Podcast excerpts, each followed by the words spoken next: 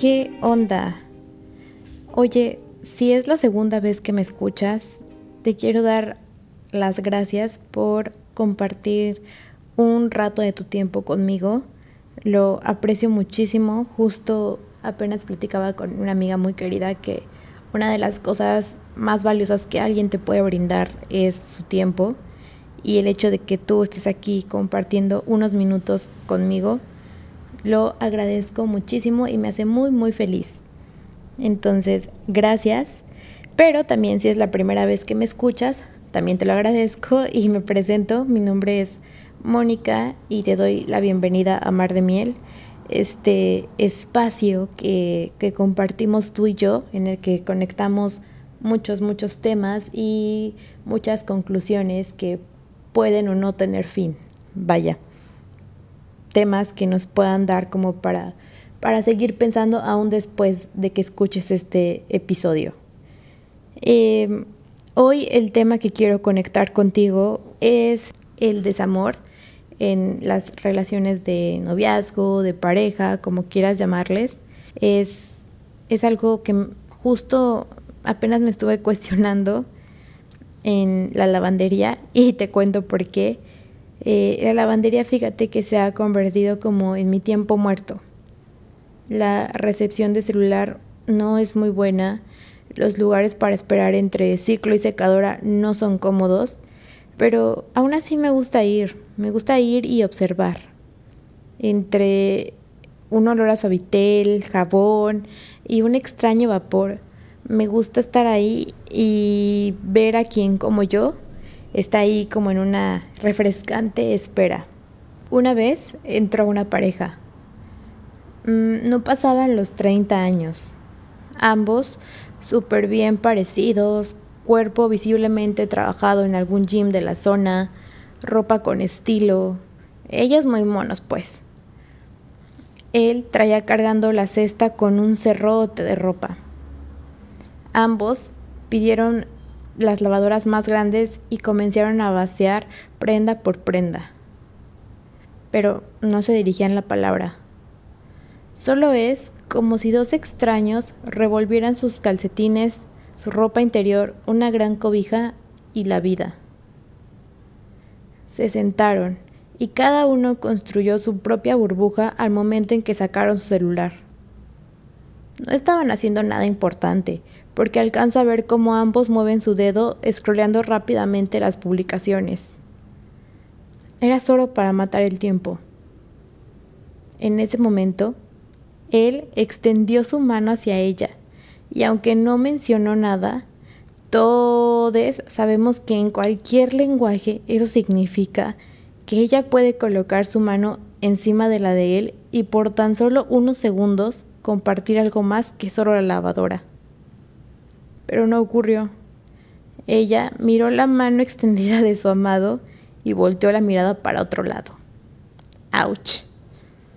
Un ciclo y medio después, ambos se levantaron y como si fuera un baile perfectamente ensayado, comenzaron a sacar la ropa de la secadora, la doblaron y la metieron en bolsas. Ahí ella mencionó todos los pendientes que tenían que hacer durante el fin de semana. Él solo asentía con la cabeza. Y yo, pues yo estaba ahí como mosca pegada en la pared, pero también con las ganas de querer como interrumpirlos y decirles que aquí la rutina está matando la espontaneidad. ¿Hasta qué punto es buena una rutina en las relaciones de pareja? Creo que cuando una relación inicia y estamos en esa etapa de enamoramiento, todo tiene magia. Cada cosa que ocurre es nueva y única. Y sí, es inevitable que nuestro estómago no se inunde de cierto mariposeo en las primeras veces de todo. Pero, ¿qué sigue cuando las primeras veces se convierten en segundas, en terceras o miles de veces? Comienza la costumbre. Y ojo, ojo, yo no juzgo la costumbre. Creo que es increíble llegar a cierto punto con alguien en el que no hay necesidad de explicarle nada y ambos se entienden a la perfección. Hay una conexión digna de ser analizada. Por ejemplo, mm, si no viven juntos, pues ya saben dónde quedar de verse. Eh, saben que a él le gusta la pizza con triple queso y aceitunas y que ella detesta que sus cepillos de dientes se toquen las cerdas cuando los ponen en el botecito del baño. Sí, es lindo conocer así de profundo a alguien, pero ¿qué tan bueno es caer en este ciclo constante de costumbre? Y aquí voy a introducir una metáfora muy chafa y una disculpa por, usar esto, pero lo veo, lo veo un poco así. Como una planta, el amor está vivo. Cuando conocemos a alguien, hace cuenta que la planta comienza a crecer. Con cuidados y un montón de cosas se hace fuerte. Y aunque lleguemos a un punto en el que esa planta luzca muy cool, siempre va a necesitar mantenimientos. Siempre hay que estar ahí poniéndole agua, acercarla al sol durante cierto tiempo, hacerle un cambio de tierra, en fin. Habemos personas que hasta les hablamos para que siempre estén radiantes. Pues tal cual, la relación que tenemos con alguien, siempre debemos construirla. Y justo esto pasa porque los seres humanos somos seres sociales con un montón de necesidades. Una de ellas, el reconocimiento. Necesitamos un reconocimiento que nos haga sentir especiales. Siempre estamos buscando esa magia particular que nos haga pavonearnos por la vida. Cuando se trata de una relación, claro que saber que la otra persona te admira, te desea, te reconoce, siempre suma. Pero si poco a poco es menos frecuente sentir eso, llegará a pasar el punto en el que busquemos ese reconocimiento por afuera. Por ejemplo, y solo es un ejemplo que pongo sobre la mesa, el que alguien que no es tu pareja te haga un cumplido a manera de coqueteo, claro que te hace sentir especial, y si luego a eso le sumas que tu propia pareja tiene tiempo que no te da ese cumplido, quiere decir que es porque ya no lo siente o ya no siente la necesidad de decirlo.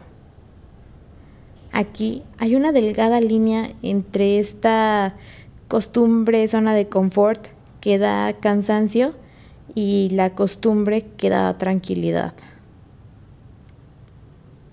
Creo que llego a varias conclusiones. La costumbre puede caer en el aburrimiento. El aburrimiento puede caer en la pérdida de interés. Y la pérdida de interés puede caer en el desamor. Uf, y cuando se llega a ese punto, ¿quedará mucho por hacer?